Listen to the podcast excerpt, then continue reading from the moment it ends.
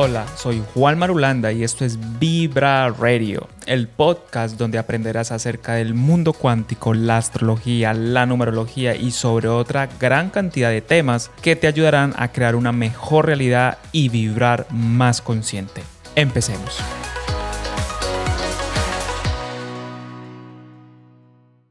Hola, hola niños, bienvenidos todos al episodio del día de hoy.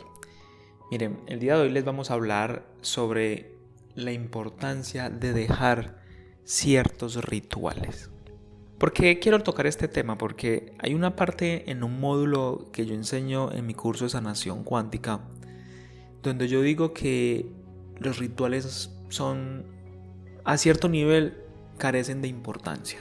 Y les voy a poner dos ejemplos puntuales, que es lo que típicamente me sucede en mis cursos y creo que cuando las personas lo toman por el lado amable, su conciencia se expande literalmente. Miren, ¿cuántas veces no hemos oído, ay, el vórtice de no sé qué?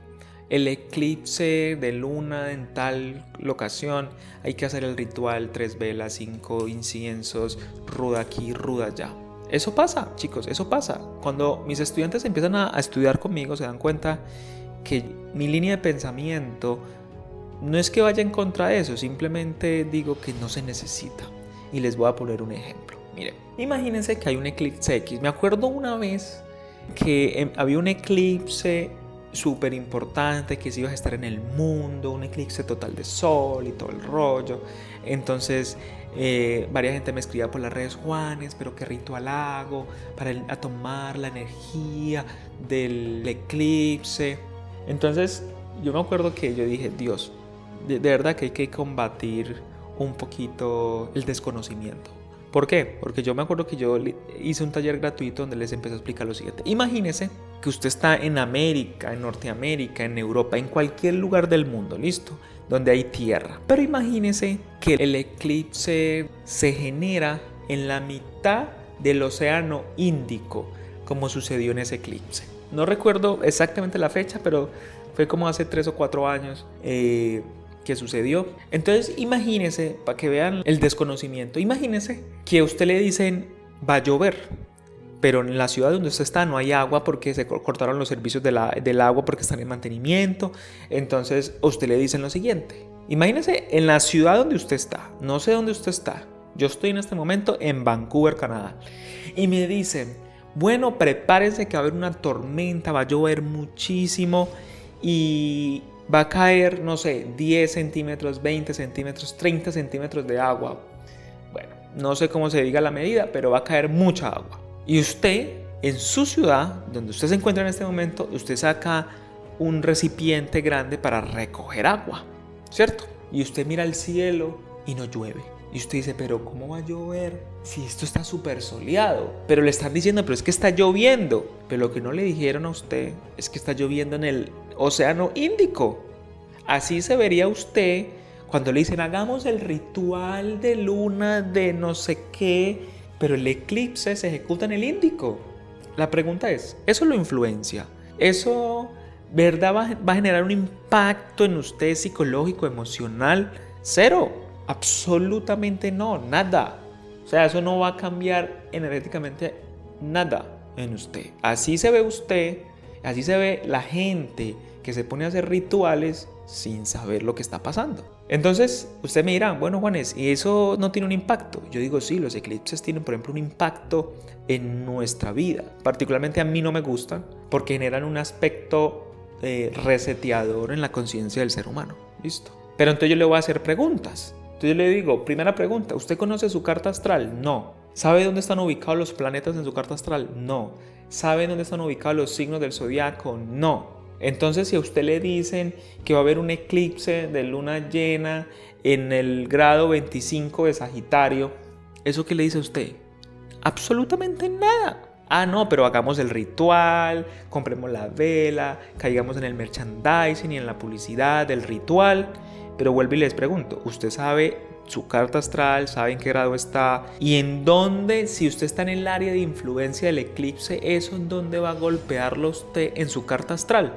No, entonces no sirve hacer el ritual, no tiene ni idea y ni siquiera necesita hacerlo. En cambio, si sucede como le tengo a mis estudiantes y a mis consultantes, ah, va a haber un eclipse, ah, va a caer sobre la ciudad donde yo voy a vivir, ah, tienes tu carta astral, sí, sabes en qué grado están los signos, sí, sabes en qué grado están los planetas, sí, entonces podemos saber en qué grado el eclipse te va a golpear a ti, en qué, en qué grado, a qué nivel el eclipse va a generar una influencia en ti. Ahí, y no necesitas hacer el ritual se puede prever psicológica y emocionalmente qué podría sucederte de acuerdo a las teorías astrológicas. Ahí sí tiene sentido ser consciente del eclipse. Pero si ignoras todo lo anterior, la gente se ve ridícula eh, sacando un recipiente para recoger agua cuando un día que está haciendo sol y está lloviendo en un lugar completamente distinto a donde quiere recoger el agua. Así se ve la gente haciendo rituales. Bueno, y el segundo ejemplo que les quiero poner sucede muchísimo en mis clases. Yo a veces he tenido eventos de 200, 300 personas donde estamos haciendo una canalización, estamos subiendo la energía y la gente me pregunta, Juan, ¿y usted cómo se protege? Y yo siempre le digo, ¿y yo para qué quiero condones espirituales? O sea, ¿para qué? No tiene sentido.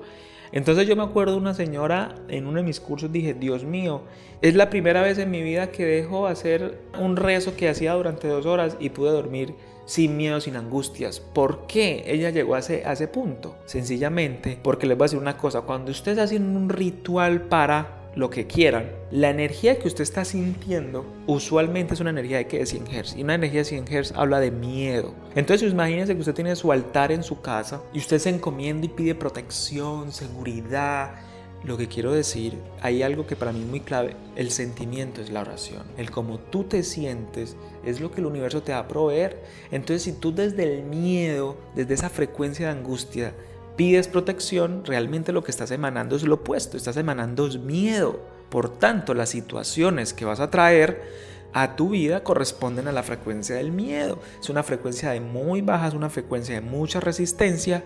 Y si ustedes se ponen a pensar, la gente que pide al universo desde una baja frecuencia normalmente atrae más calamidades. Porque desde el punto donde están pidiendo, suplicando desde el desdolor, desde el miedo, desde el no merecimiento. Y para mí el sentimiento es la oración. El cómo tú te sientas es lo que va a generar que la Matrix, el universo, empiece a generar tu realidad. Entonces, si tú estás suplicando y haciendo rituales para la abundancia, chicos, no, es que la abundancia se construye gastando menos y ganando más. Ya, punto. Ese es el punto básico por donde se empieza. Ah, yo quiero el ritual para atraer la pareja de mis sueños. Si tú no estás dispuesta a que la pareja va a roncar en las noches, entonces esa pareja no va a llegar. Si tú no estás dispuesto a que de vez en cuando tengas que lavar un plato, la pareja no va a llegar, por mucho ritual que hagas. Si tú no estás dispuesto a planificar a largo plazo, la pareja no va a llegar. No va a llegar. Y no necesitas de rituales para saber eso. Es puro sentido común y espiritualidad práctica, realmente. Entonces chicos, yo les quería compartir esto para que dejen de desgastarse, por favor, en cuanto ritual se inventa la gente. Porque muchos de ellos no lo necesitas. Muchos de ellos realmente no aportan. Y esto se los comparto porque de verdad deseo que desde lo más profundo de su corazón vibremos consciente.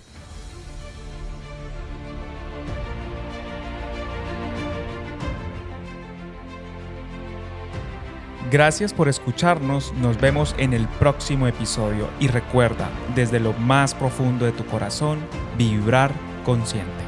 Chao.